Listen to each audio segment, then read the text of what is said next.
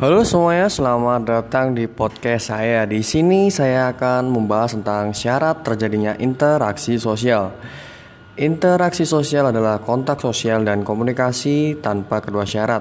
Penting itu interaksi sosial tidak akan terjadi lagi.